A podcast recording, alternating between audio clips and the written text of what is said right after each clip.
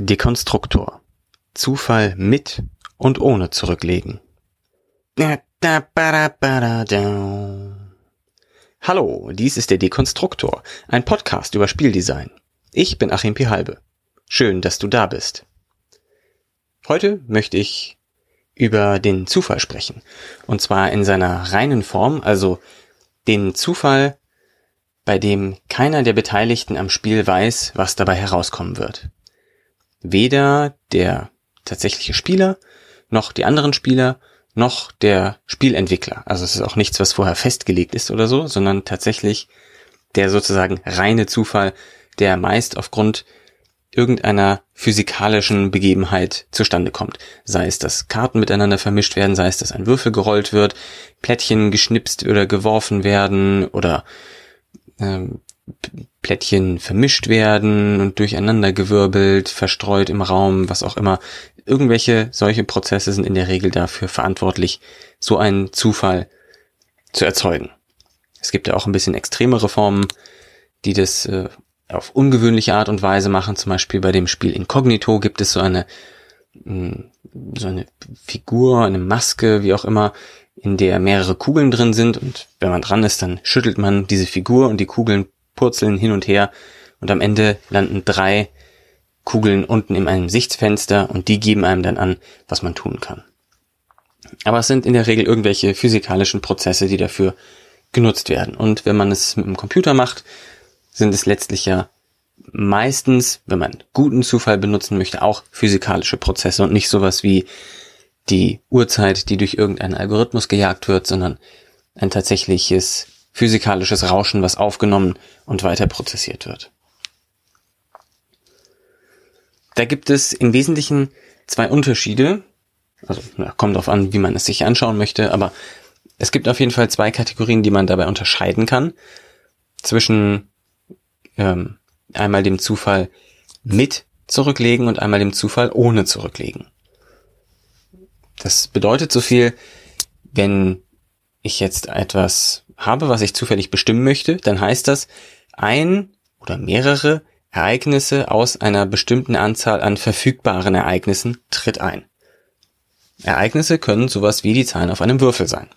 Das können aber auch Karten sein, die gezogen werden oder Carcassonne-Plättchen oder was auch immer. Ganz viele verschiedene Sachen gibt es da zur Auswahl. Und bei jedem dieser Zufallsprozesse im Spiel, die man bemüht, wird eben daraus ein Ereignis ausgewählt. Und die interessante Frage ist jetzt, wenn ich ein Ereignis ausgewählt habe, wird es dann wieder verfügbar gemacht für den nächsten Auswahlprozess, für den nächsten Zufallsprozess. Ja? Wenn der, der nächste Spieler dran ist und das gleiche nochmal macht, hat er die Chance, das gleiche zu ziehen, was ich schon hatte, oder hat er die Chance nicht? Weil das, was ich gezogen habe, dann nicht mehr verfügbar ist. Also wird es zurückgelegt, was man gezogen hat, oder nicht? Im Prinzip gäbe es natürlich auch noch die Möglichkeit, dass wenn ich den Zufall bemühe und ein bestimmtes Ereignis bekomme, dass dann andere Ereignisse entfernt werden. Das wäre tatsächlich noch eine dritte Art von Zufall. Die wird allerdings, würde ich mal sagen, in der Regel nicht angewendet. In der Regel werden nur die Ereignisse entfernt, die tatsächlich eingetreten sind und nicht stattdessen Ereignisse, die nicht eingetreten sind. Kommt bestimmt auch ab und zu mal vor. Ist vielleicht auch was, wo man noch ein bisschen Neuland erkunden kann, aber ist eben nicht allzu geläufig. Ein klassischer Prozess mit zurücklegen wäre sowas wie Würfel werfen. Ja, es äh, gibt zwar immer diese Ansicht, naja, jetzt waren fünfmal hintereinander schon sechs, jetzt kann die sechs ja quasi gar nicht mehr kommen. Aber das stimmt eben nicht, denn die sechs ist immer noch verfügbar. Das ist nicht von den vorherigen von den vorher eingetretenen Ereignissen abhängig, welches Ereignis als nächstes eintreten wird und mit welcher Wahrscheinlichkeit, sondern wenn ich das mit zurücklegen mache, dann ändert sich die Wahrscheinlichkeit dadurch, dass ich das einmal ausführe, dass ich einmal den Zufall bemühe, ein Ereignis mir präsentieren lasse durch den Zufall, dadurch verändert sich die Wahrscheinlichkeit für die anderen Ereignisse eben nicht und auch nicht die Wahrscheinlichkeit für dieses Ereignis. Das heißt, der Ergebniskatalog, die Wahrscheinlichkeiten bleiben dabei dann immer konstant. Also zumindest ändern sie sich nicht dadurch, dass man ein solches Ereignis durchführt. Dass man eben würfelt oder eine Karte zieht oder so, weil immer alles wieder zurückgemischt wird, beziehungsweise der Würfel keine Seiten verliert und so weiter. Das heißt, so ein Prozess hat kein Gedächtnis über das, was bisher passiert ist.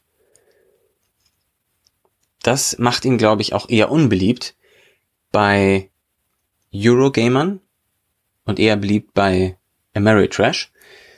Denn das heißt, dass die Chancen, was passiert, immer gleich sind. Das heißt, da gibt es kein Abwägen von, ah, jetzt ist aber das schon passiert, das heißt, das ist jetzt wahrscheinlicher und deshalb könnte jetzt mh, hm, ein anderes Ereignis wahrscheinlicher eintreten und dann kann ich darauf bauen und versuchen, dass diese Information, die ich bekommen habe, auszunutzen. Das fehlt eben komplett, wenn man das mit zurücklegen hat, einen Prozess. Roulette ist auch noch sowas. Ne? Wenn jetzt dreimal hintereinander schwarz war, dann ist das nächste halt immer noch entweder schwarz oder rot oder grün und da kann man keine Aussage drüber treffen. Und das fühlt sich einfach an, als ob man sehr wenig Kontrolle darüber hat. Und insbesondere kann man dann kein System spielen. Wenn man wüsste, aha, wenn dreimal schwarz ist, dann ist die Chance auf nochmal schwarz geringer, dann könnte man ja Roulette mit System spielen oder so. Aber das funktioniert eben nicht. Und da gibt es eben ja keine Information, die zu den Spielern fließt das einmalige Ereignis gibt mir keinen Aufschluss darüber, was als nächstes passieren wird. Das zwingt mich nicht dazu, meine These der Welt oder meines Zuges oder was auch immer zu überdenken. Und ich denke, zweimal denken in einem Satz, dass das etwas ist, was Eurogamer eben besonders anspricht. Also wenn man sagt, man will die, dieses diese Mechanik optimieren, da das Optimum rauskitzeln, dann will man auch sehen, ah, wenn der jetzt das gezogen hat, dann ist ja die Wahrscheinlichkeit höher, dass ich das bekomme und deshalb kann ich eher auf die Strategie setzen. Und wenn der dann aber noch das gezogen hat, oh, dann kann ich nicht mehr das und das bekommen. Also setze ich hier ein bisschen was zurück und da ein bisschen mehr und versuche dann das optimale Ergebnis für mich rauszuholen. Das fehlt eben, wenn man ähm, die, die individuellen Würfel hat und dadurch ist man natürlich auch ein Stück weit weniger interessiert an dem, was die anderen machen. Denn wenn ich sozusagen mitzählen kann, dann interessiert mich eben auch, was das Ergebnis der anderen ist, während mich das ansonsten vielleicht nur mäßig interessiert, sondern mich eher nur der Ausgang, wie nachher ihr Board State, ja, also der, das Tableau, was die Spieler vor sich haben, der, der Spielstand ähm, tatsächlich sich verändert hat und nicht, wie es dazu gekommen ist.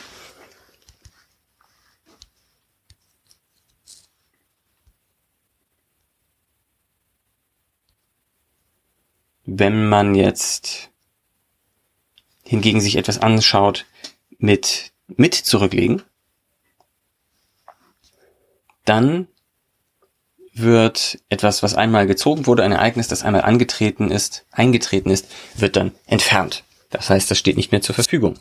Klassiker dafür sind sowas wie Carcassonne, wenn man da Plättchen zieht, oder ein einfaches Kartendeck, wenn man Mau Mau spielt, oder Poker oder was auch immer. Dann zieht man eine Karte und ab sofort ist die nicht mehr im Deck verfügbar. Und das ist natürlich auch für die anderen Spieler dann sehr interessant. Oder seien es irgendwelche ähm, farbigen Token, die man in einen Beutel gemacht hat, aus dem man zieht. Oder etwas ähnliches. Da lassen sich dann sehr viele verschiedene Szenarien auch konstruieren, wie man das machen kann. Das gibt eben deutlich komplexere Informationen, äh, komplexere Zusammenhänge. Man kann da sehr viel Informationen gewinnen, indem man das Spiel eben beobachtet. Man kann eben mitzählen, was ist noch drin, was ist schon raus, was ist vielleicht noch drin, von dem, wie der andere sich verhalten hat und so weiter und so fort. Da kann man also deutlich mehr taktieren und muss auch zwischen den Zügen seiner Strategie viel anpassen und auch seine Theorie von dem Spielzustand und von dem, was man eben erreichen kann in einem Zug und wie wahrscheinlich das ist und so weiter und so fort. Das ist also deutlich, deutlich beliebter bei sogenannten Eurogamern.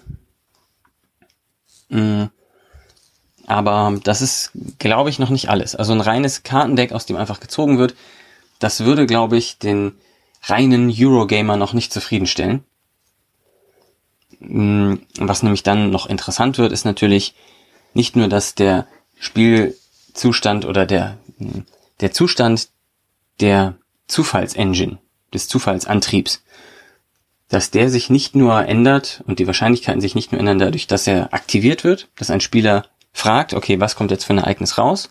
Und dadurch ändert sich der Rest, der drin ist, sondern eben auch dadurch, dass man den Zufall, diesen Antrieb vorher beeinflussen kann, indem man ja, die, die Chancen verändert, indem man neue Ereignisse hinzufügt oder die Ereignisse umgewichtet, also einzelne Ereignisse wahrscheinlicher oder unwahrscheinlicher macht. Man könnte zum Beispiel statt mit dem roten mit dem schwarzen Würfel würfeln, wenn man etwas Bestimmtes hat. Ähm, und der schwarze Würfel hat dann zwei Sechsen und dafür kein Eins. Also hat man die Chancen da schon wieder verändert. Oder man könnte zusätzlich mit einem anderen Würfel würfeln und sich dann das Beste oder das Schlechteste aussuchen. Oder die besten drei oder was auch immer. Also da gibt's ja sehr viele Varianten. Oder eben auch Plättchen hinzugeben, Karten mit in das Deck hineinmischen. Ist gerade natürlich bei Deckbildern sehr beliebt, dass man eben na, dem Zufall, in, was man aus seinem Deck zieht, auf die Sprünge hilft, indem man neue Karten hinzumischt, andere Karten ähm, rausschmeißt. Und gerade bei sowas wie einem Deckbilder sieht man auch ziemlich gut, dass dieses mit und ohne zurücklegen, dass das eigentlich gar nicht binär ist, sondern dass das oft miteinander vermischt ist. Wenn man jetzt einen Würfelwurf macht und immer mit dem gleichen Würfel würfelt, okay, dann ist es immer mit zurücklegen. Aber dass es immer ohne zurücklegen ist, das gibt es bei Kartenspielen zum Beispiel selten. Bei Carcassonne ja, da ist das Spiel dann vorbei, wenn einmal alle Plättchen gezogen wurden.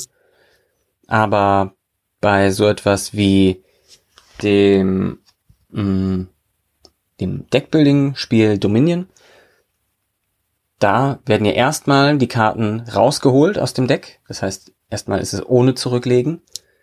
Dann, wenn das Deck aber komplett leer ist, wird gemischt und dann werden sozusagen alle Ereignisse wieder neu zurückgelegt.